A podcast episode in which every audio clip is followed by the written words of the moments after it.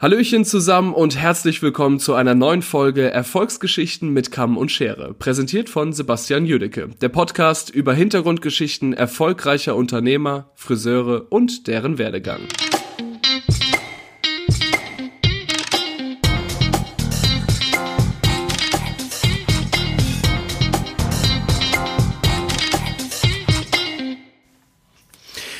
Herzlich willkommen zurück. Ich freue mich, dass ihr wieder alle fleißig eingeschaltet habt. Für alle, die es äh, noch nicht wissen, das hier ist der zweite Teil und zwar der zweite Teil des Talks mit der lieben Annemarie Graf von Schönsein Blog und Schönsein Talk.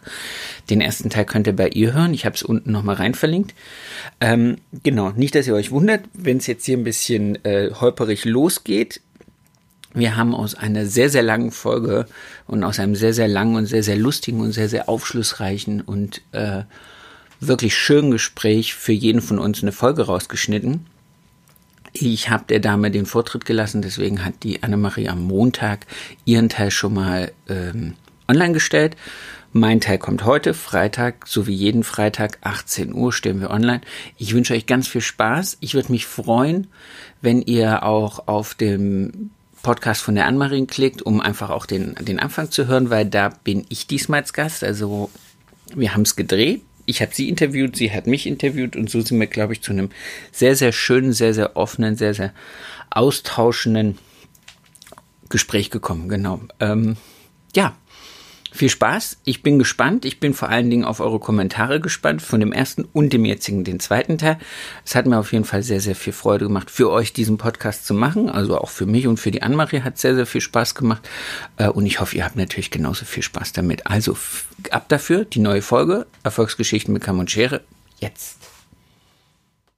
Bei mir gibt's Kekse. Sehr schön.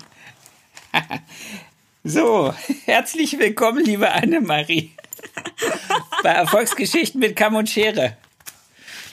Ah, sehr schön. Jeder, der jetzt reinhört, wird denken, okay, bei meinem Jödik ist heute was kaputt, das quietscht im Hintergrund. Nein, das ist die Annemarie, mit der habe ich jetzt eben schon eine gute Stunde uns herrlichst unterhalten. Wir haben wunderbar gelacht, wir haben die tollsten Themen durchgemacht. Wer dieses Gespräch hören möchte, der darf jetzt gerne äh, bei der Annemarie im Podcast unter Schönsein Talk nach der letzten aktuellen Folge suchen und halt dann den ersten Teil unseres Gesprächs. Genau. Der, der schon, wird auf jeden Fall auch lachend rüberwechseln. Definitiv. So, dann versuchen wir noch mal ein bisschen äh, wieder Kontenance zu wahren. Ich hole noch mal Luft so. Okay, okay. ich habe das gerade raus. Sehr schön. So, die Frage, die jeder von mir kriegt, ist, wie bist du zu dem Friseurbesuch, Besuch, Friseurberuf gekommen?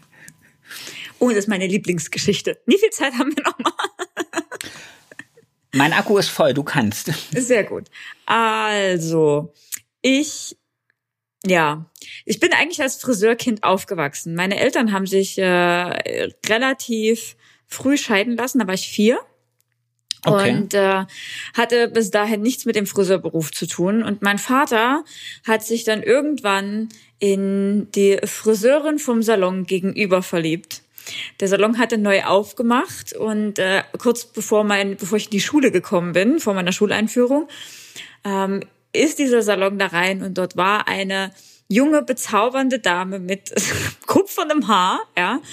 Und ich glaube, es ist kein Tag vergangen, an dem mein Vater nicht vor diesem Salon gestanden hat. Und irgendwann hat er sie überredet, ja. Ich sag ja, wie viel Zeit hast du, ja? Ja, alles gut. Und irgendwann hat er sie überredet, mit zu sich zu kommen, auch mit irgendwie ganz unlauteren Methoden. Er hat ja erzählt, er hat eine Katze, das hat dann gezogen. Ja.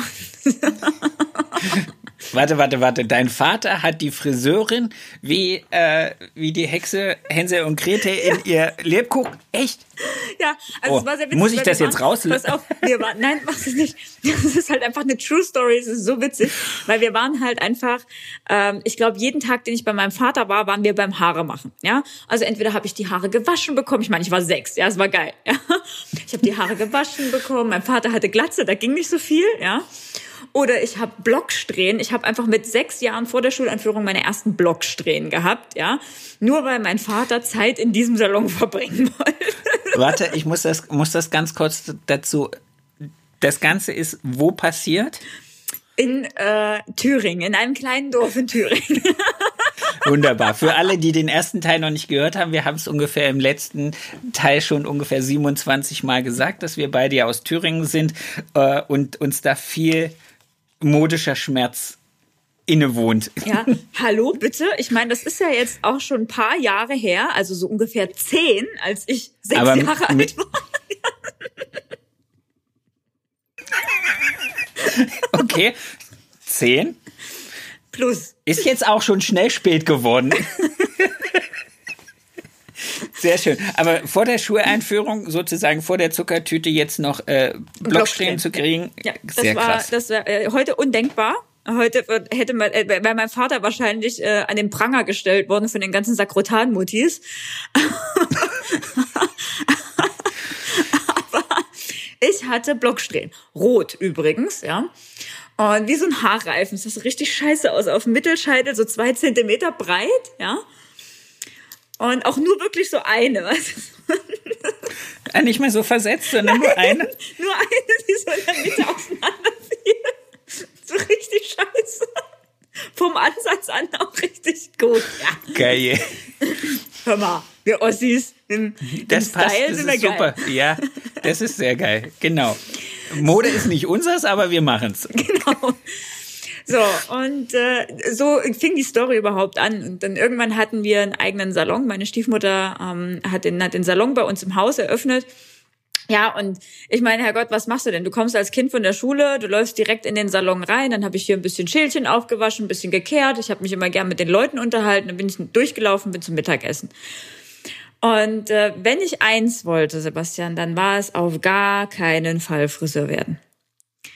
Okay. Das war für mich äh, Worst Case. Ich meine, ich bin so lange damit aufgewachsen und selbst in der zehnten Klasse habe ich dann noch gesagt, auf gar keinen Fall werde ich Friseur. Ich wollte ähm, Modedesign studieren oder Kriminalpsychologie. Heute sage ich, ich habe beides.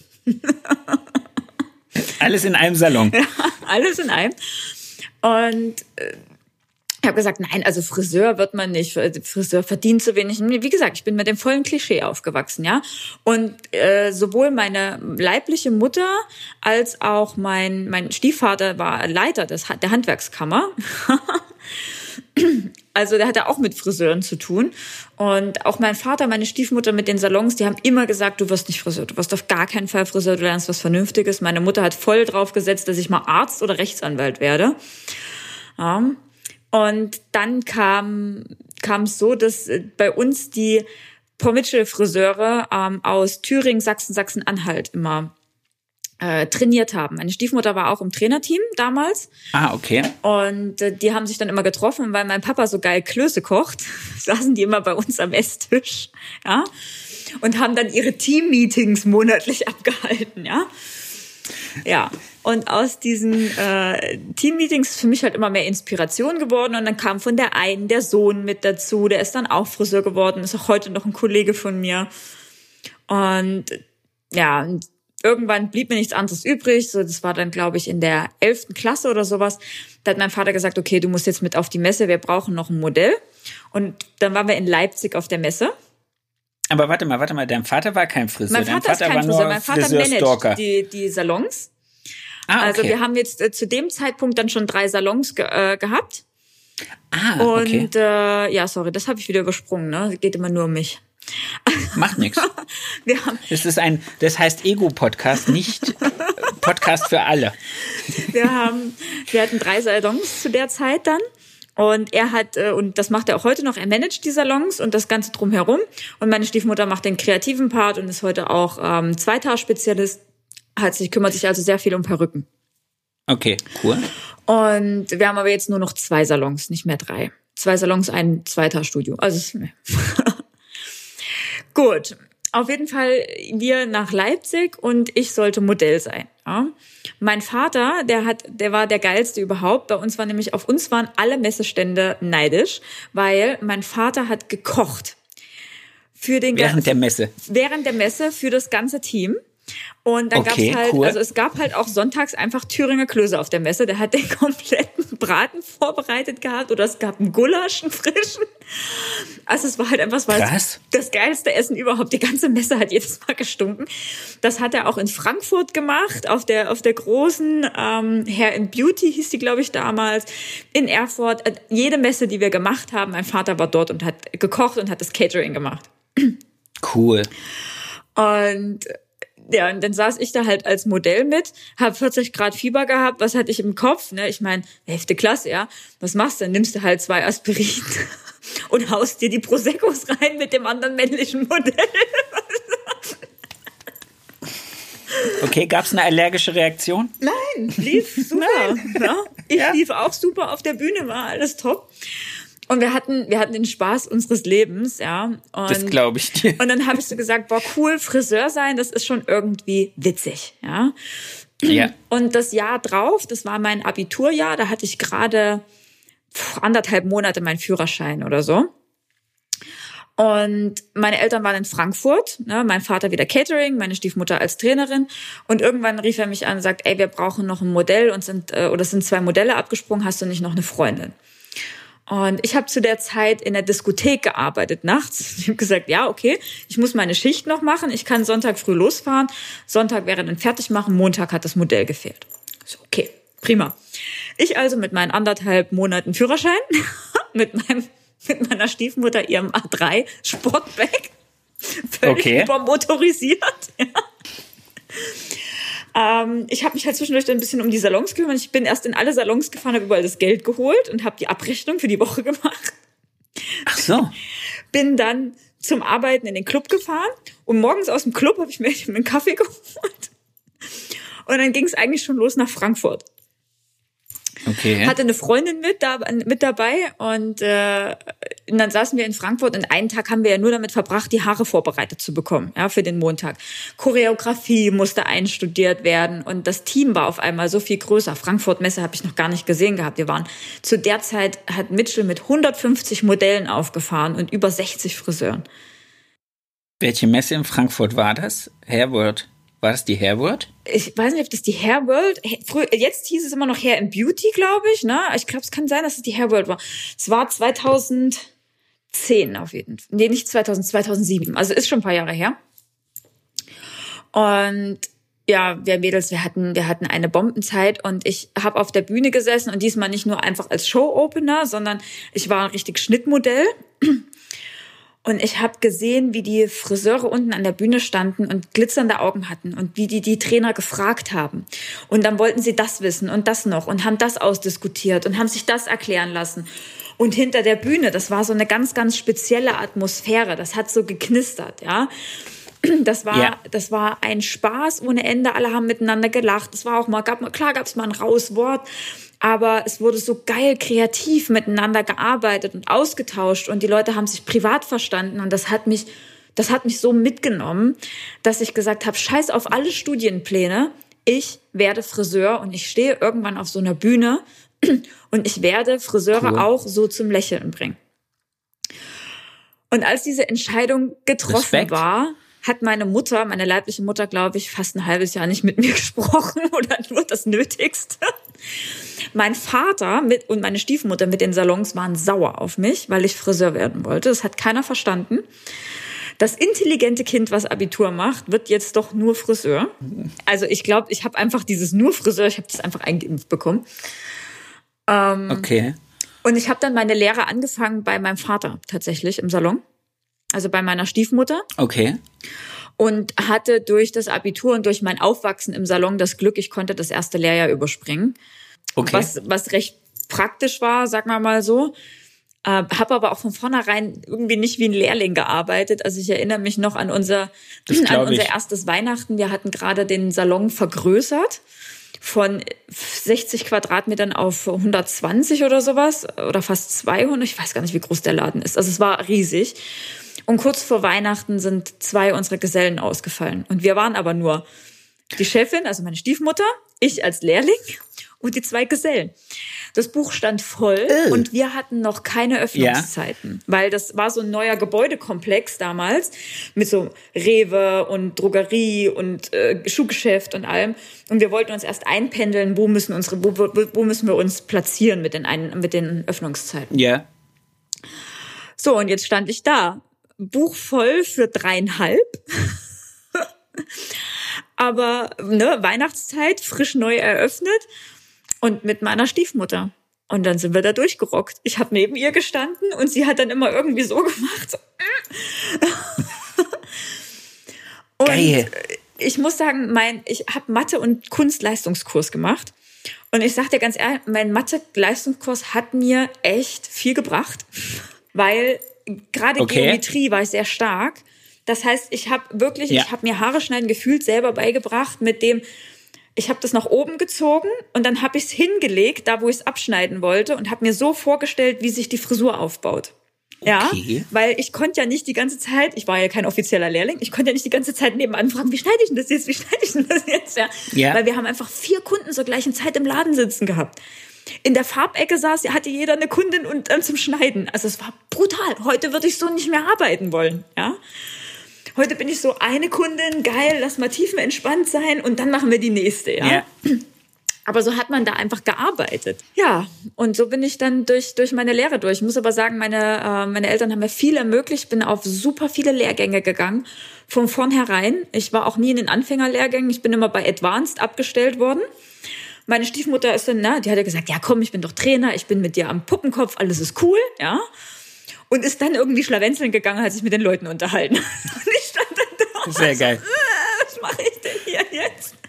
Äh, Entschuldigung, Kann mir Sie da, helfen? könnten Sie kurz gucken? Und ich kann dir heute noch Schnitte beschreiben, so mit meinen ersten Lehrgängen äh, in der kompletten, ich kann sie dir aufzeichnen, also ich habe alles in mich hineingesaugt. Ähm, und so bin ich durch meine Lehre durchgerutscht tatsächlich. Und dann habe ich halt gleich meinen Meister hinten dran gemacht. Den brauchte ich. Ah, ja, okay. weil wir hatten, wir hatten Wofür? den Einladen und da hatten wir keinen Meister drin stehen. Das heißt, wir brauchten einen, einen Meisterbrief einfach. Und äh, weil da ist die Meisterin rausgegangen, die äh, ist, glaube ich, damals ins Babyjahr oder sowas, ja. Und äh, dann war das also gesetzt. Auf geht's. Und ich habe das Glück gehabt, ich habe ähm, tatsächlich von hat mit als Beste abgeschlossen bei der Lehre und habe dadurch so eine Förderung bekommen von der Handwerkskammer Ah, so dass das auch finanziell ganz gut ging, weil du glaubst ja nicht, also auch wenn ich bei meinen Eltern gelernt habe, ja, finanziert habe ich mir den ganzen Spaß von vornherein selber. Das gab's bei meinen Eltern nicht. Deine Ziele erreichst du selber. den Meister. Wann hast du angefangen zu lernen? Darf ich so 2007. indiskret sein? Ich habe zehn Jahre vorher gelernt und da gab es dann noch den Manteltarifvertrag von Hessen aus dem Jahr 91, nachdem ich bezahlt wurde. Das heißt, du hattest wahrscheinlich schon 3,50 Mark Naja, mehr. also ich Gesellen hatte, äh, ich weiß, an meinen Gesellenlohn kann ich mich tatsächlich nicht mehr erinnern. Ich kann Ist dir ja sagen, was ich im dritten Lehrjahr verdient habe. Das waren 319 Euro. Dann hast du nicht viel mehr gekriegt als ich damals. Und ich habe auch als Meister ähm, im Osten mit 800 Euro brutto gearbeitet. Mit Provision, aber äh, ja. Wie, wie ging es dann weiter? Also Meister, jetzt hast du gesagt, du hast, wann, wann, wann bist du, de, wann hast du dem wunderschönen Thüringen den Rücken gewendet? Ich bin, Und warum? Ich bin 2010 Meister geworden im Januar, noch kurz vor meinem Geburtstag. Und warte mal, wie alt war ich denn da? 20 noch. Einen Tag vor meinem 21. Geburtstag habe ich den Meister fertig gemacht. Mit Auszeichnung. Widerliche ich bin so ein Streberin. richtiger Streber. Aber auch da, ähm, das ist echt, das ist so Druck. Der kam dann tatsächlich, also um Gottes Willen, also hier darf auch mein Psychologe nicht reinhören, ja. Das war, das war auch wieder so ein Druck von oben. Wenn du Friseur wirst, dann musst du es aber auch super abschneiden, damit du was Besseres bist, ja. Und ich habe mich dem Druck total hingegeben, was, wo ich heute sage, Okay. völliger Schwachsinn, weil ich habe mich echt kaputt gemacht. Also ich habe ich habe die Zeit nicht genossen während des Meisters. Ich habe den ähm, in einem halben Jahr, glaube ich, gemacht. Ja, halbes Jahr Vollzeit. Und mein Tag sah wirklich so aus. Ich bin, Ich aber auch. bin morgens ähm, um 5 Uhr aufgestanden, dann bin ich mit der Straßenbahn zur, zur, zur Schule hochgefahren. So um 7 Uhr fing, glaube ich, der Unterricht an oder sowas. So perverse Uhrzeiten hatten die. Und äh, der ging dann bis 16, 17 Uhr. So, und danach bin ich, bin ich ins Auto und hab mich, äh, bin in den Salon gefahren und habe bis abends 21 Uhr im Laden gestanden. Und bis ich wieder zu Hause war, war es 22 Uhr. Dann habe ich mich an meine Bücher gesetzt. Dann war es 24 Uhr, um 5 Uhr bin ich wieder aufgestanden. Bäh. Genau. Das ist ja richtig bäh. Nein, da muss ich sagen, das habe ich ein bisschen geschickter gemacht. Äh, ich hatte das Glück, dass ich aufgrund meiner neun Monate Bundeswehr hatte ich ja so ein Resozialisierungsseminar, was ich buchen konnte. Und da habe ich einfach diesen Ausbilderschein schon gemacht gehabt. Also das war, das war super. Also das, was heißt denn Trickser? Da heißt nix Trickser. Dort habe ich richtig echt abgelegt. Nein, aber das Lustige war halt, in diesem Kurs war ich als einzigster Friseur und dann waren halt da Schreiner, Tischler, Elektriker, Fliesenleger, mhm. alles Mögliche. Und diese, dieses Thema, ähm, wie, wie, wie dieser, dieser Bereich, wo du Auszubildenden erklären musst, also dieses mhm. Vor- und Nachmachen, ich weiß gar nicht, wie heißt die, diese, also Der es gibt diesen Part, wo du, da, die, die, mhm. Ja, genau, aber in dieser Prüfung musst du ja auch einem theoretisch oder musst du ja jemanden Genau, die Lehrunterweisung. Und die konnte man ja bei uns bei der Bundeswehr nicht mit irgendwelchen anderen Lehrlingen oder Gesellen aus deiner Berufsfeld machen, sondern du musstest halt anhand einer etwas längeren Ausführung und zu sagen, diesen Prüfer davon überzeugen, dass du das mhm. richtig machst. Also du musstest dann natürlich auch mit den Methodiken arbeiten und so, aber du hattest das große Glück, einfach nur über deinen Beruf, über einen Handlungsstrang sozusagen eine Lehrunterweisung mündlich zu machen, ohne ah, es cool. vorzuführen. Wir mussten das tatsächlich, wir hatten andere Gewerke, aber wir mussten ja, ja. das den anderen Gewerken richtig vorzeigen tatsächlich. Also wir, das war, das war Nein. ganz witzig. Hier an der, an der, hier, hier an der Meisterschule in, äh, in Stuttgart ist es zum Beispiel so, dass du, die müssen Auszubildende mitbringen mhm. und müssen das bei der Ach, Lehrunterweisung Quatsch. machen. Ja, ja, also du machst dann wirklich äh, eine 10, 15-minütige Lehrunterweisung wirklich an einen Auszubildenden oder an einen Praktikanten oder wie auch immer. Also das ist schon, das hatte ich alles nicht. Deswegen bin ich da relativ easy durchgekommen und habe dann mit meinem Chef damals die Abhandlung oder die Abmachung getroffen, dass ich die, die praktische Berufsschulunterricht, also den praktischen Teil, den werde ich nicht besuchen. Das heißt, ich hat, hatte äh, im theoretischen Teil hatte ich diese mhm. Lehrunterweisung, diesen Part 4 brauchte ich nicht machen. Da bin ich nur zu Betriebswirtschaft und Fachkunde gegangen und Praxisunterricht habe ich dann weggelassen. Da habe ich gesagt, da kann ich mich auf die Prüfung kann ich mich auch im Salon vorbereiten. Kokolores, das macht natürlich keiner. Du arbeitest ja, ganz genau. normal und stellst dann irgendwann mal fest, Jetzt Scheiße, du solltest dich mal ein paar, ein paar ein paar Tage um deine Prüfungsmodelle kümmern und vielleicht mal eine Idee entwickeln. Ähm, aber ich muss sagen, ich hatte eigentlich die meiste Zeit war für mich eine sehr inspirierende Zeit. Also ich habe das, äh, ich habe das nicht so durchgehackt, wie du das jetzt erzählt hast, sondern ich habe das schon auch, ich habe das gemocht, auch mit den Kollegen, mit den mit den Mitschülern und dieses da passieren jetzt Dinge, es entstehen wieder Wege, die du neu gehen kannst und das fand ich schon sehr, ja. sehr cool.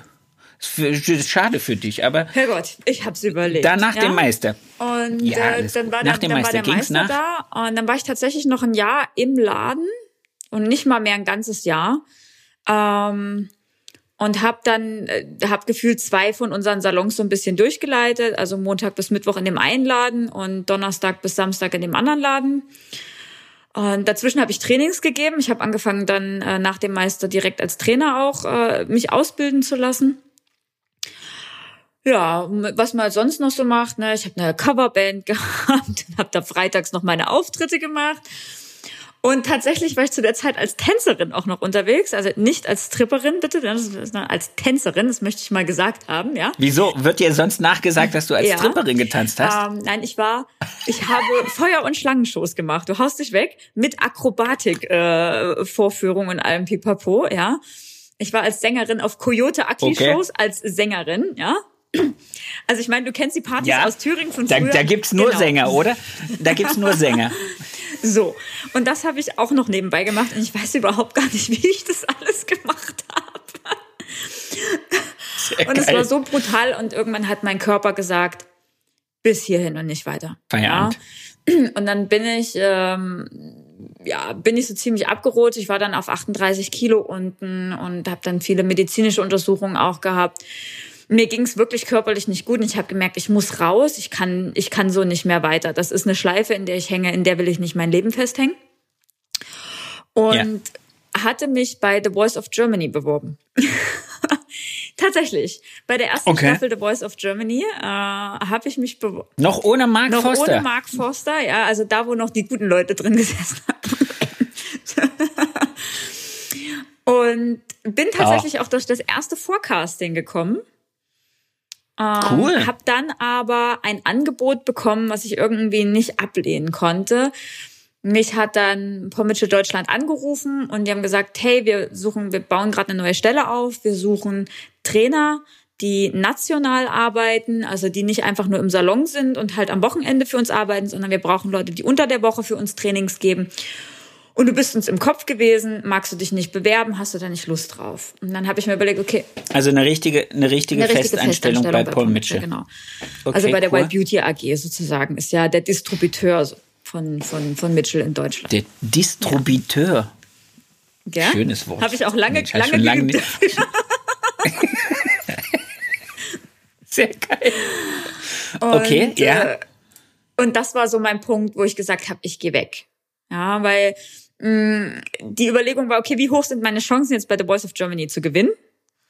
Ja, und dann hänge ich wieder im Laden. Oder gehe ich jetzt einfach? Und ich habe dann gesagt, nein, komm, du gehst, ja. mach einfach, tu's, was kann schiefgehen? Ja. Und dann bin ich nach Seeheim-Jugendheim gezogen. Das ist so ungefähr ähnlich groß wie das Dorf, wo ich herkomme, nur an der tollen Bergstraße in der Nähe von Darmstadt. Ah, okay, in die Richtung. Okay, ich habe jetzt, ich hätte es jetzt nach Frankfurt gelegt, ja, aber es kann nicht ganz so genau, weit weg davon sein. Weg. Also Frankfurt, Darmstadt und dann okay. kam, kommt Seeheim. Ja. Und dort hatte ich eine wilde Zeit tatsächlich sehr arbeitsreiche Zeit. Und ich meine, ich war neun, neun Jahre. Ja, ich war neun Jahre jetzt für, für die White Beauty angestellt, festangestellt als Trainer und habe dort super viel gemacht. Und dann bin ich von Seeheim nach München umgezogen, weil mich die Liebe hier nach München getrieben hat. Und mit dem bin ich dann wieder nach Frankfurt gezogen. Und dann bin ich mit dem wieder zurückgezogen. Und dann habe ich mir überlegt, das reicht mir jetzt. Und habe mich getrennt und bin alleine in München geblieben und habe meinen meinen jetzigen so. Mann habe ich einfach mit dazugeholt. Ja, der hatte keine Chance. Der kommt nämlich aus Düsseldorf. Der, ähm, ich habe aber gesagt, ich ziehe nicht oberhalb des Weißwurst-Äquators. Dann blieb ihm nur die die Möglichkeit, hier nach unten zu kommen. All, alles unterhalb von Erfurt ist Südthüringen genau. bis an die österreichische Grenze. ja, und ja, so das das ist so die, dieser Werdegang. Was habe ich in den Jahren dann bei den bei der White Beauty gemacht? Ich habe super viel gemacht. Ich habe drei Fachbücher geschrieben, ähm, unter eins unter anderem eins ähm, über Haarfarbe, auf dem ich jetzt auch den Koloristen unterrichte in in der Deutschen Friseurakademie. Ich ähm, habe Du bist hart strukturiert, kann das sein? Strukturiert. Das ist so, ich habe das Wort äh, vorhin schon in, in, in unserer anderen Folge, habe ich das niedergeschrieben, Struktur. Du bist, glaube ich, wirklich so ein, so ein so ein richtiger Strukturfreak, oder? Also ein Buch zu schreiben. Also ich mache einen Podcast. Durch den habe ich mich jetzt wirklich äh, ein halbes Jahr hingequält. Dann habe ich gesagt, ich mache es einfach. Und wir haben es gestartet und es ist cool und es macht Spaß und es.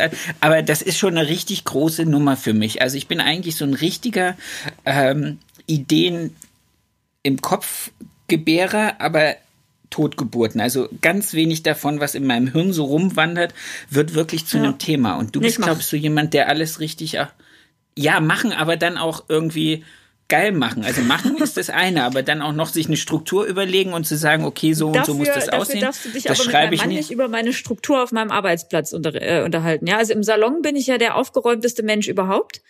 Und ich werde der absolute Pedant, wenn um mich herum irgendwas unordentlich ist. Aber mein Arbeitszimmer willst du nicht gucken. Ja, bei mir hört bei mir hört zum Beispiel Struktur auf, wenn ich daheim bin. Das ist ganz krass. Also ich habe im Laden auch meine meine Regeln, meine Normen, alles was wie sein muss, wo was liegen muss, wo äh, ich gehe auch zwischendurch rum und lege jeden meiner Stylisten die feuchten Handtücher mhm. schön auf Rechteck, nehmen ihre Sachen und legen ihre Kämme drauf und auch so, dass sie sehen und wissen, oh, das haben wir heute wieder nicht ja, so genau. richtig gemacht, hat er. Ja, aber ey, ich komme hier durch die Tür. Vorbei. Und ich habe jetzt noch die Straßenschuhe an und wir telefonieren jetzt schon fast zwei Stunden. Ja, also dass ich, dass ich meine Jacke hier nicht nur einfach in die Ecke geflackt habe, ist alles. Danke. Aber da hört's auch. Ja, aber mir fällt es dann halt auch extrem schwer, mich dann am, am Sonntag hinzusetzen und zu sagen, okay, ich muss jetzt meine Abrechnung machen, ich muss meine, meine Provisionen ausrechnen, ich muss die ganzen Sachen beim Dativ hochladen und so. Boah, ja, ich hasse, ich hasse das auch. Also mit Buchhaltung kannst kann mich auch ich, jagen. Ich, das macht mein Mann. Aber ich liebe, ich liebe Menschen, die, die, die, die so, so, so, so, so Strukturfetischisten äh, sind, die das irgendwie so hinkriegen, sich so, so, so Pläne und so Hakenlisten und so. Ja, mit To-Do-Listen ah, To und ah, Also das, äh, das ist was, was ich gelernt habe von klein auf. To-Do-Listen kann ich. Aktuell arbeite ich nicht ganz so gut ab. Aber okay. anyway, ja. Ja, passiert. Ja, aber das ist doch cool. Also ich mag das, ich mag das gerne. Ähm, zu dem Thema eigenen Salon. Ja, wo heute hier steht, seit wann hast genau, du deinen eigenen ist, Salon? seit noch gar, noch gar nicht. Ja, also wie gesagt, ich war jetzt neun Jahre, war, war dann neun Jahre dort. Ähm, Shows, Fashion Week, wie wir uns vorhin unterhalten haben. Ähm, Messen, große ja. Bühnen, Trainer ausgebildet, weitergebildet, mich selber weitergebildet. Ich war in Las Vegas auf der großen Bühne. Ich habe eine Haarfarbe mitentwickelt. Also vollgepackt mit tollen Sachen, ja, die das Leben schöner machen. Und irgendwann habe ich gesagt, geil, jetzt ist es so nach zehn Jahren oder nach mehr, fast zwölf Jahren ähm, mit der Lehre zusammen, jetzt ist es Zeit mal an dich zu denken. Es ist Zeit für Privatleben. Und ja. ähm, ich habe ich hab mich während meiner, meiner festangestellten Trainerschaft schon so selbstständig gemacht gehabt als mobiler Friseur ähm, weil mir einfach, ich brauchte zwischendurch diesen, diesen Kundenkontakt. Ja, ich wollte nicht im Salon okay. stehen, aber ich habe halt die eine oder andere gehabt, die von mir unbedingt die Haare gemacht haben wollten, aufgrund meiner Erfahrung. Und weil ich halt einfach kein Fan von Schwarzgeld bin, ähm, da, da, ja, da kommt das Unternehmerkind in mir einfach durch, ja. So, ja. so bin ich einfach erzogen. In der Grundehrlichkeit habe ich gesagt, okay, ich mache ein kleines Unternehmen und äh, mache Mobilfriseur. Und das habe ich jetzt auch jahrelang durchgezogen. Und ähm, ja, dann kam vor, vor zwei Jahren kam dann die Entscheidung, wo ich gesagt habe, nach einem weiteren großen Burnout mit ähm, Ausfall vom Gleichgewichtssystem, also mit lang, langer Aufenthalt im Krankenhaus und allem Pipapo. Äh, das war das heißt, du hast dich so richtig, so richtig hart so kaputt richtig gefeiert? Kaputt gemacht, ja. Also ich habe, wenn ich was mache, dann mache ich es halt mit voller Inbrunst und Leidenschaft. Und, ähm, und das war so der dritte Schlag vom Bug. Und dann war ich auf dem Jakobsweg, tatsächlich. Ja, so richtig kitschig, ja. Okay. Und danach habe ich Nee, gar nicht, gar nicht, weil ich, ich, ich mache Yoga und meditiere, also ist alles cool, ich, ich es gibt nichts echt, Kitschiges. Ich kann es echt empfehlen. Und dann, ähm, und dann war ich auf einer Weltreise drei Monate lang. Und dann habe ich mich entschieden, und das alles noch während dieser, während dieser Arbeitszeit halt dort. Und ich habe meinen Job geliebt. Ich, Sebastian, ich habe geliebt, was ich gemacht habe. Und dann habe ich gesagt, ich kann aber nicht mehr. Ich habe keine Energie mehr. Ich will mal Zeit für mich. Ich brauche mal ne, Platz zum Atmen. Ja. Und äh, habe mich mit, mal, mit einer Freundin, die habe ich hier als Trainerin kennengelernt. Also ich habe sie geschult. Und ich habe gesagt, boah, wenn ich mal irgendwo in einem Salon arbeite, dann arbeite ich bei dir weil die yeah. so eine Ruhe hat im, im, im Laden und eine hohe Expertise und eine Kundin nach der anderen und lieber nur drei, aber geil, weißt du? Und yeah. das war genau mein Ding. Und dann habe hab ich gesagt, okay, pass auf, ich fange bei dir an. Hatte zu der Zeit auch mein Mann schon. Und äh, habe gesagt, du, ich, äh, ich mache die Sache hier ähm, nicht so lange. Wir planen da eigentlich Nachwuchs. Ja. Aus nicht so lange sind fast zwei Jahre geworden. Und sie hat es ja, halt, du bist jung, da kann man auch noch ein bisschen halt warten. akzeptiert. Ich habe ähm, ich hab bei ihr jetzt drei Tage die Woche gemacht, also zweieinhalb eigentlich. Und die andere Zeit habe ich mich um mein Baby Schönsein gekümmert. Das ist so das, was ich, was was vor zwei Jahren entstanden ist.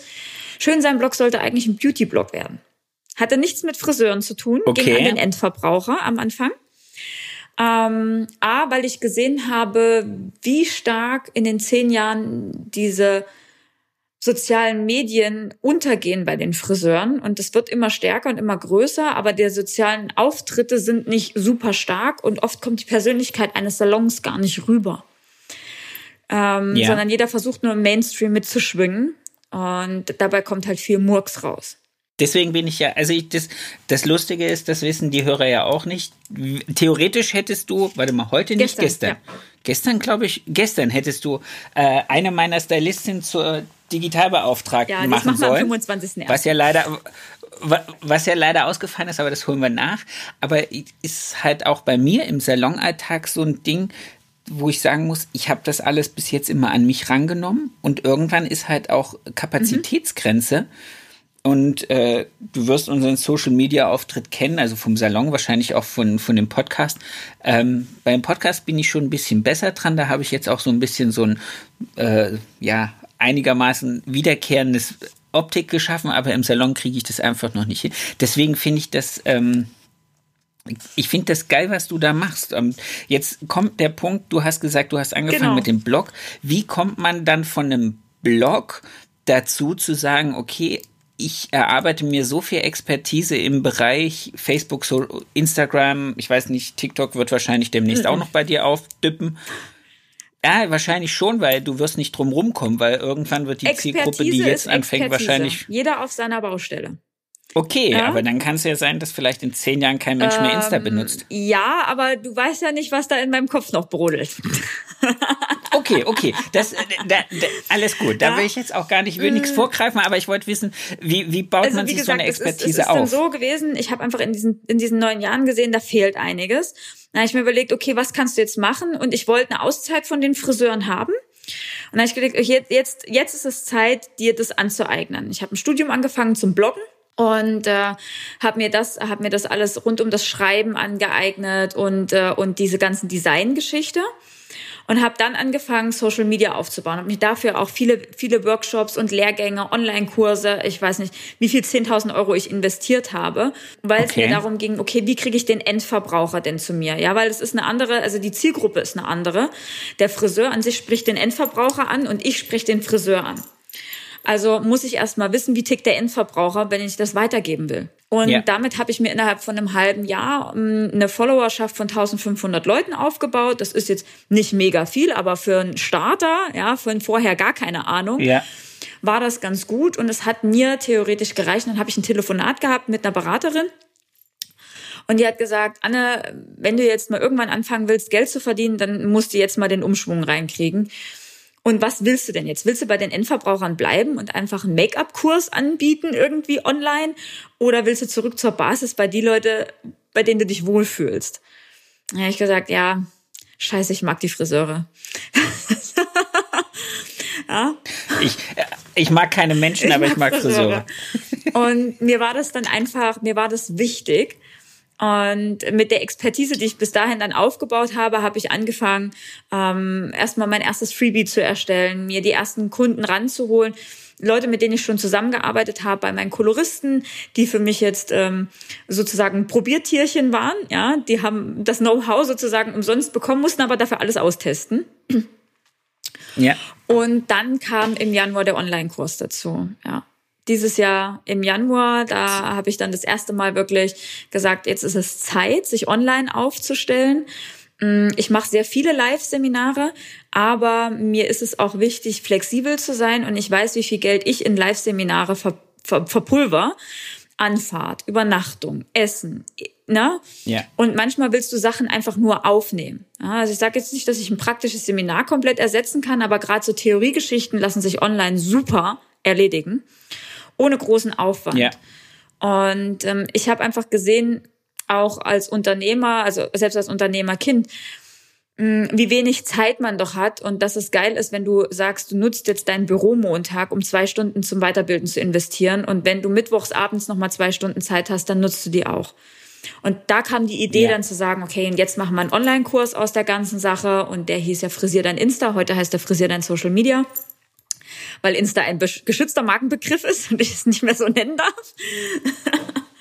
Ah, gab's nee, Ärger? Bei mir noch nicht, aber bei diversen anderen Kollegen tatsächlich. Und ich habe dieses, dieses Netzwerk hat sich einfach so aufgebaut unter diesen Social Media äh, Coaches. Da gibt's ja eine ganze Menge. Nur in den Friseurreihen ist es noch sehr rar gesät. Und ähm, ich mache immer noch einen ja. Unterschied zwischen, wer ist Influencer, weil wir haben auch wir Friseure haben Influencer ähm, den ihr Social Media Auftritt läuft nochmal komplett anders ab, wie das, was ich zum Beispiel mache. Ja, ich bin ja wirklich, ich bin ja mehr oder weniger ein Berater. Ich influenze ja niemanden, ja. sondern ich gebe mein, mein Wissen weiter und baue mittlerweile individuelle Konzepte auf. Äh, habe das mittlerweile so weit raus, dass ich Mentorings gebe. Also, dass ich sage, Ich nehme cool. die Leute individuell ran in acht Calls und ähm, bespreche die eigenen Designs. Das heißt, jeder kriegt sein persönliches Branding aus der ganzen Sache. Und jeder Salon, der da rausgeht, der sieht so anders aus. Ähm, und es sind nicht mehr nur Haarbilder. Es ist so viel mehr, was ich, was ich auf, auf Social Media zeigen sollte als Friseur. So viel Persönlichkeit von mir und meinem Salon. Und mir, mir liegt es Schön. am Herzen, jedem Salon die Möglichkeit zu geben, ähm, sich so zu zeigen, wie er ist und so auch seinen Wunschkunden anzuziehen. Ja, ich will nicht mehr, ich will nicht mehr, dass die Friseure vor ihrem Buch stehen und denken, boah, die alte schon wieder. Ja. Und du weißt, was ich meine. du weißt zu 100 Prozent, was ich meine. Sondern, dass weiß du jeder jeden Tag in, dem, in dein Buch guckst und denkst dir, boah, geil, da habe ich Bock drauf. Boah, geil, da habe ich Bock drauf. Ja. Und das haben wir mittlerweile ja. die Möglichkeit durch Social Media. Das ist, Instagram ist eine Bewerbungsmappe für die Kunden, die du haben willst. Das ist eine schöne, das ist ein sehr schöner Spruch. Mein Gott, da ist so viel Klugheit drin. Das ist wirklich, das ist echt ein schöner Spruch, weil viele sehen es halt nicht so. Viele sehen es halt, also wie gesagt, mein Instagram-Account kann sich jeder angucken, sieht auch aus wie so eine wüste äh, Sammlung aus. Oder ist mal was mit Haaren gemacht, da sind ein paar Fotos von irgendwelchen Veranstaltungen, da sind Fotos von Salonfesten und sowas. Alles, was man so irgendwie mal, wo man denkt, so, ah, teilst du das damit, aber es ist halt kein Konzept dahinter. Und das ist ja auch das, warum ich vorhin dieses Wort Struktur aufgeschrieben habe. Du bist halt, du kriegst es hin, mit deiner Art eine Struktur zu bauen, aber du baust sie nicht nur für dich, sondern auch jemanden wie ich, der halt wirklich so völlig im Kopf ist, dann halt mit so einem Wochenplan. Ich habe es der letzt gesehen in irgendeiner deiner Story, wo du dann gesagt hast, so ich, ich plane jetzt mal die Posts für nächste Woche. Schon allein ich plane mal die Posts für nächste Woche, klingt für mich wie so ein Satz aus einem anderen Universum. so, hä, warum plane ich jetzt die Posts für nächste genau. Woche? Aber nee. das Geile ist, ja, ich meine, ganz im Ernst, hallo, wir sind, also, ne, auch ich sehe mich ja immer noch als Friseurunternehmer. In allem, was, was ich trotzdem mache, ich bin Friseurunternehmer. Dankeschön. Ja? Weil äh, auch ich mache ja immer noch Haare, ja, auch wenn es aktuell eher nur die mobile Variante ist. Ähm, aber es ist, es ist einfach so, wir sind kreative Köpfe und wir haben einen Arsch voll zu tun im Salon. Ja, du musst deine Kunden entertainen, ja. du musst deine Mitarbeiter entertainen, ähm, du musst dich selbst irgendwie organisieren und und dein Business leiten. Ähm, Social Media ist eine theoretisch eine kostenlose Plattform, in die du Zeit investierst. Zeit ist Geld. Ja. Und dieses Geld will ich mit, mit dem, was ich auf Social Media mache, im Salon wieder zurückgewinnen. Das heißt, wir sind, wie gesagt, wir sind alle keine Influencer. Wir verdienen unser Geld nicht auf Instagram, wir verdienen unser Geld im Salon. Am Kunden. Ja. Das heißt, ich muss es wirklich so gestalten, dass ich, dass ich diesen Payback habe. Darum geht's. Aber diesen Gedanken, glaube ich, diesen Gedanken hm, gebe ich dir jetzt ganz ehrlich von mir mit, diesen Gedanken habe ich damit nicht. Ich habe für mich immer das als Schaufenster für 24 Stunden gesehen. Natürlich auch, um Kunden anzusprechen, um Kunden zu gewinnen und über, aber eigentlich eher die Kunden, die wir haben, über Dinge zu informieren. Und nicht so sehr, und ich, da bin ich jetzt einfach mal in meiner Naivität zu laut und sage das einfach hier in das Mikro. Ich glaube, ganz viele machen ja. das nicht mit diesem Hintergedanken zu sagen, die zwei Stunden, die ich Social Media jetzt investiere, die möchte ich irgendwann mal als Payback im, im Salon ja. wieder Kunden haben. Natürlich mache ich mir schon auch Gedanken, okay, was passiert vielleicht bei einem zweiten Shutter und wie müsste ich mich heute noch mal ein bisschen besser auch äh, Social Media und digital aufstellen, ähm, um unseren Salon zu pushen oder um unsere Bekanntheit zu, zu hochzutreiben, aber da habe ich jetzt das Medium Podcast, wo ich auch noch sozusagen meine eigene Expertise ein bisschen äh, vorantreibe, auf eine andere Art und Weise. Aber auch selbst dafür, selbst für dieses Projekt, wo wir beide jetzt hier zusammensitzen und telefonieren, war nie ähm, die Grundidee, ich möchte, dass das hinterher ein Haufen äh, dass mich das ernährt. Also dieser Podcast ist auch eher so ein äh, Passion Project mit so einer mit mit der Inspiration für mhm. viele was zu machen, als dass ich da jetzt irgendwie so eine große Hoffnung habe, dass irgendwann mal jemand kommt und sagt, Herr Jüdicke, dürfen wir vor Ihrem Podcast Werbung schalten? Sie haben so viele Hörer. Das glaube ich, äh, wird nicht so schnell passieren wenn es mal passiert, ist es gut und dann freue ich mich und dann. Äh, ja, ja, aber wie gesagt, der, der Podcast ist nicht dein Unternehmen. Dein Unternehmen ist der Salon.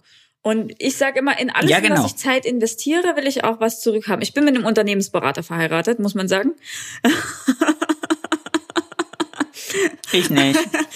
Und der sagt auch immer, warum machst du so viel kostenlosen Content? Was hast denn du davon? Ja. Aber am Ende, das kommt alles zurück. Es ist ein Vertrauensaufbau. Und genauso ist es für mich als, Ja. als Friseur, als Salonunternehmen. Es ist ein Vertrauensaufbau, den ich in dem Moment mache. Und deswegen gehen wir weg von diesem, oh, das sind aber schicke Haare. Ja, natürlich muss ich Haare zeigen. Ja, aber ich muss noch so viel mehr zeigen. Du sagst, du hast ja richtig gesagt, es ist ein Schaufenster. Aber ganz im Ernst, was Ja. sehe ich denn, wenn ich durch dein Schaufenster gucke? Was sehe ich, wenn ich mich real auf die Straße stelle und durch dein Schaufenster gucke? Ähm, da siehst du im Moment eine wunderschöne äh, Herbstdeko an hunderten von leeren grünen Weinflaschen und dahinter siehst du einen leeren oder je nachdem zu welcher Uhrzeit Ich du vor meinem Schaufenster da. stehst, dann siehst du acht Leute rumwuseln. Ich sehe einen Salon, ich sehe, wie die arbeiten, ich sehe die Haare, ich sehe die einzelnen Bereiche, ich sehe die Produkte, richtig? Ja, in, in, im Waschbereich wirst Ja, du von da aber, nicht gucken ne? können, aber ja. Es ist, es ist so viel mehr. Ja, klar. Ja? Das ist kein Tattoo-Studio, in dem du ein Bilderchen da vorne dran siehst. Nein, Und das nicht. ähm, es sind ganz, ganz viele Kunden, die über, ähm, über Instagram mittlerweile suchen und die sich von Bildern inspirieren lassen, aber die mehr wissen wollen über den Laden. Du kannst, pass auf, ich gebe dir ein Beispiel. Du kannst die geilsten Balayage-Bilder machen, okay? Und die postest du Ja. mit einer weißen Wand im Hintergrund. Ja. Und in ähm, du schreibst, weil Schreiben scheint ja, das scheint den meisten Friseuren das größte Problem auf Instagram zu sein, ist die Texte dazu zu verfassen. Und du schreibst zu diesem Balayage-Bild, mit dieser exklusiven Balayage möchten wir sie äh, für den Sommer begeistern. So. Pass auf. Jetzt bist du dran. Welchen, ähm, welchen Eindruck hast du jetzt von diesem Salon? Du wirst mit sie angesprochen. Es ist eine, es sind fast nur Balayage zu sehen und es ist ein weißer Hintergrund. Welchen Salon hast du im Kopf? Im Kopf gar keinen. Also ich habe da. wie wie würde er für dich kein- aussehen? Für mich würde dieser Salon so aussehen, dass wahrscheinlich alles weiß ist. Es ist super clean, weil ich habe ja nur eine weiße Wand. Ja. Und für mich, wenn ich nur Balayage-Bilder sehe, dann ähm, Dann sitzen da nur dann sitzen da langhaarige, nur langhaarige Blondinen drin. Blondinen drin. Die ziehe ich an. Und wenn ich mit sie anspreche, dann spreche ich ein höherpreisiges Klientel an, was auf jeden Fall mit sie angesprochen werden möchte. ist wahrscheinlich ähm, ein sehr luxuriöses, äh, ein sehr luxuriöses Ding. Das sind vielleicht so Business äh, Olgas oder sowas, Ja. weißt du? Aber das ist das, was ich nach außen transportiere. Okay? Ja, aber vielleicht bin ich ja ganz Richtig, anders. pass auf, also ich denke jetzt eher, dass Jetzt das wahrscheinlich. Business Das, Olga, okay. ja? und Ja? sieht, ich, ich entschuldige mich bei allen Olgas, die zuhören. Aber ich muss, ja, bei mir heißen meine, meine Puppenköpfe heißen bei mir auch immer Marie, Jule und Ute. Also von daher, ja, bei mir hat jeder Name. Die Jute Ute. So, diese Businessfrau kommt jetzt zu mir, weil sie sieht genau das, ja. Und meine Texte schreibe ich übrigens nicht selber, meine Texte schreibt irgendjemand für mich, ja, weil ich gesagt habe, okay. Und die kommt mit der Erwartung in den Salon, mit sie angesprochen zu werden, einen clean Salon vorzufinden, einen Blond-Spezialist. So, die Tür geht Ja. auf und drin ist Techno, bunt, da sitzt eine bunte Haarfarbe, dort sitzt eine bunte Haarfarbe. Alle erzählen wild durcheinander. Ähm, die Kaffeemaschine steht als, äh, mal außerhalb Corona, ja, die Kaffeemaschine steht Ja. mitten im Raum und ist Selbstbedienung. Ähm, es laufen zwei Hunde mit rum im Laden. Und, äh, und es, äh, die Friseurin, die sie eigentlich bedienen sollte, die sagt, ey, geil, dass du da bist. Das rockt voll. Ey, nimm dir einen Kaffee, setz dich hin, ich bin gleich für dich da. Dann geht Olga wieder. Also vielleicht bleibt sie, weil sie weiß, sie kriegt hier eine geile Haarfarbe, ja. Aber äh, kommt sie wieder? Erwartungshorizont weit Ja. unterschritten. Und das ist es, ja. Warum, warum soll ich mich verstellen auf Social Media? Warum soll ich nicht der Ja. sein, der ich bin? So wie ich im Laden bin, so wie ich im Laden rede, so wie meine Haare auch aussehen. Diese Ausrede, ich habe keine Kunden, die ich posten kann. Wenn du die Kunden gerade hast, die du auch haben willst, dann sind das auch die Kunden, die du posten kannst. Es gibt keine Ausrede, ich habe niemanden, den ich posten kann. Nein, wenn du ausschließlich Kurzhaarfrisuren hast, die eingelegt werden und das ist deine Traumkundin, dann poste beschissen nochmal kurze Haare, die eingelegt werden. Eingelegt. Sehr geil. Ja, ja, aber, aber diese, diese, diese Erkenntnis zu haben, bedarf halt einfach den drei Meter Schritt zurück, Abstand auf die Sache und einfach mal einen Perspektivwechsel. Und so für so einen Perspektivwechsel bist du ja dann auch als Für Coach bin ich da. da. Ja. Um dann mal, um dann mal herzusagen, Herr Jüdicke, Nee. nee, das macht so keinen Sinn. Und da sind ja, auch alle mal sehr, sehr äh, überrascht, tatsächlich, muss ich sagen. Also äh, egal ob Online-Kurs, eins zu eins Coaching oder kleine äh, oder, oder große Mentorings. Das erste, was ich mache, ist Kopfarbeit. Und das ist der größte Schritt von allem. Ja, das glaube ich gerne. Aber das ist halt auch was, was viele in ihrem Salonalltag gar nicht mehr die Zeit finden, das zu machen. Also diesen, diesen Schritt zurück und dann zu sagen, ich, ich äh, mache hier mal ein bisschen Brain darüber, wie ich das wahrhaben möchte, wie ich gesehen werden möchte. Schon allein die Tatsache, was du sagst, wen möchte ich in meinem Salon haben, das ist ja für ganz viele ein Riesenproblem. Ich habe das zum ersten Mal, als ich über den Podcast nachgedacht habe, kam das Wort des, des, des Zuhörer-Avatars mhm. auf. Ich weiß nicht. Und dann habe ich gedacht, hä, was meinen die mit Zuhörer-Avatar? Und dann dachte ich mir, ich lese mich mal da ein und, und habe dann festgestellt, dass ich für meinen Salon das gemacht habe, weil ich gesagt habe, okay, ich baue einen Salon mit den Produkten, mit der Optik für den Kunden. Da soll die reinkommen, die ist, hat das Alter, die hat die Vorlieben, die macht diesen Beruf.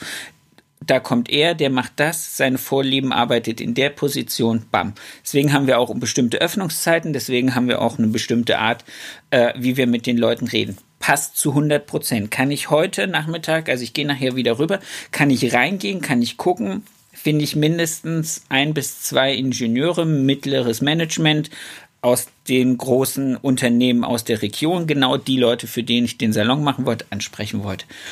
Für den Podcast war das extrem schwer zu sagen, okay, wer ist denn, wie kreiere ich mir denn einen Avatar? Wer möchte ich denn, dass ich zuhöre? Und ich stelle jetzt immer wieder fest, die Idee war, einen Podcast zu machen für Friseure, die kein großes Netzwerk haben, nicht viel rauskommen können, um sich über Salongeschichten, Unternehmergeschichten zu inspirieren. Ja?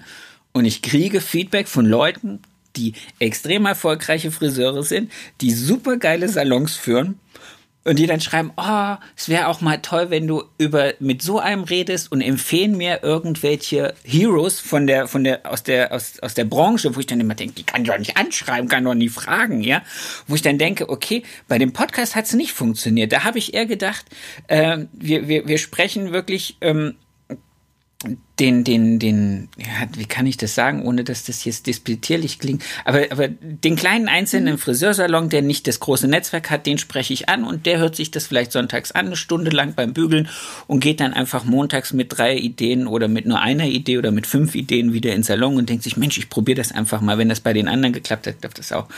Und da ist es eher so, dass wir schon auch im Ansprechen eher die mit der höheren Erwartung jetzt mit dem Podcast ansprechen was mich natürlich unheimlich freut, was mir natürlich aber extrem schwierig macht zu sagen, wie kann ich denen ihre Erwartungen jetzt noch erfüllen? Ja? Ja, ist halt ein Thema, ne? Ja, ist ein großes Thema. So, mein Liebe, wir sind jetzt schon die ich zweite sagen, Stunde am haben, Schwatzen. Wir haben jetzt echt den Mund fusselig geredet. Ich glaube, wir müssen sowas wahrscheinlich nochmal machen. Das werden wir auch nochmal machen. Ähm, eine Frage noch, die stelle ich jeden am Ende. Und zwar teile einen deiner schönsten Kundenmomente mit uns.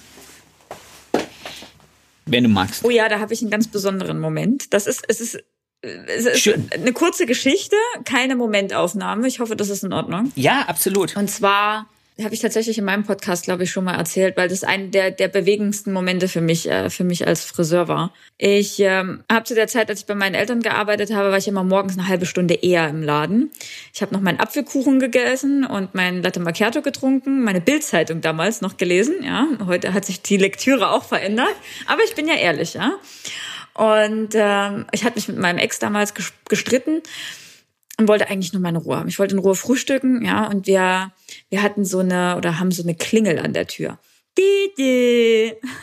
Wie so eine Fleischerklingel, ja. Und ja. ich hatte vergessen abzuschließen. Und es macht die, die. Und ich war schon geladen, ja. Ich, ich sag, ey, normalerweise kommen um die Uhrzeit kommen irgendwelche Männer, schneiden Sie auch Haare? Ja, die haben von mir immer nur den Text gekriegt, nee, ich backe Brötchen, ja. Sind auch echt welche gegangen, ist kein Witz. Also mit der Einstellung bin ich schon vor, ja. So, jetzt servierst du irgendjemanden richtig krass ab.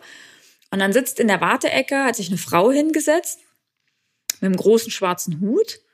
Und als ich näher zu ihr kam, habe ich gesehen, dass die Frau weint. Oh. Und dann bin okay. ich hin und habe gefragt, was los ist. Und dann sagt sie, ja, ich bin ihre letzte Hoffnung oder hier im Salon, wir sind ihre letzte Hoffnung. Mm, ja, du musst wissen, wir haben schon immer Perücken und Oberkopfverdichtung und solche Geschichten gemacht. Und, äh, okay. und sie sagt, wissen Sie, ich habe ähm, ich habe Knochenkrebs und meine letzte Bestrahlung, die hat jetzt dazu geführt, dass mir die Haare ausfallen. Aber nur am Oberkopf. Das heißt, die kompletten Seiten und der Hinterkopf sind voll, also wirklich voll, ja. Und das heißt so ungefähr so wie du aussiehst, ja, nur länger. Und, äh, und sie sagt, pass auf, in jedem Geschäft, in dem ich bis jetzt war, die wollen mir alle Haare abrasieren und mir eine Perücke geben. Und sie sagt, ich bin soweit noch nicht. Die Haare, die sitzen. Die Bestrahlung ist jetzt zwei Monate her.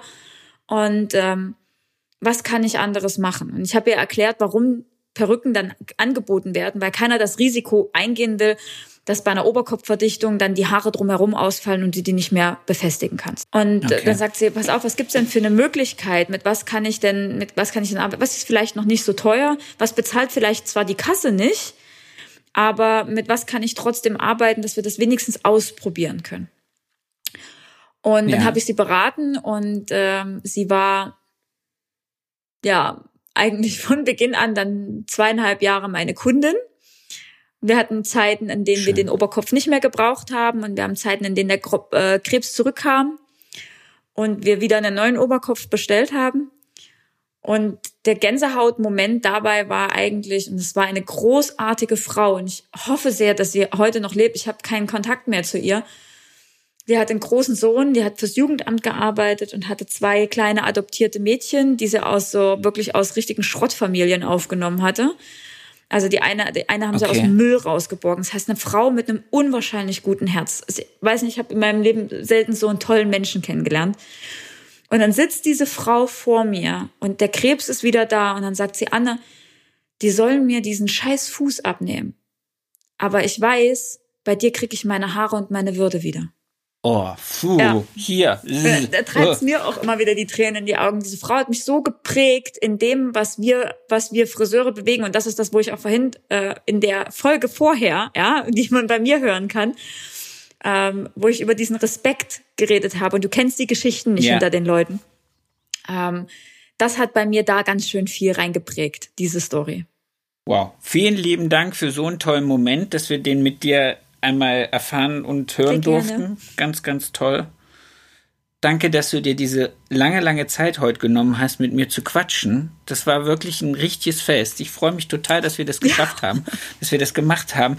Und ich, äh, ich bin so froh, dass, ja, weil das ist schön. Es ist schön, dich jetzt äh, äh, mal so kennenzulernen und so lange zu reden und so, so ein schönes, offenes Gespräch zu führen, auch mit jemandem, dem wir, wir kannten uns ja heute Morgen noch nicht. Zumindest nicht nur, richtig. nur halt über Social Media und übers Hören. Ja, genau. Das, ja, danke. Danke, dass du dir die Zeit genommen hast und danke, dass ich ein Teil deiner Geschichte mit benutzen Ja, das darf. Kompliment gebe ich zurück. Ich meine, äh, wir hatten ja hier jetzt ein bisschen äh, lehrreicher heute bei dir.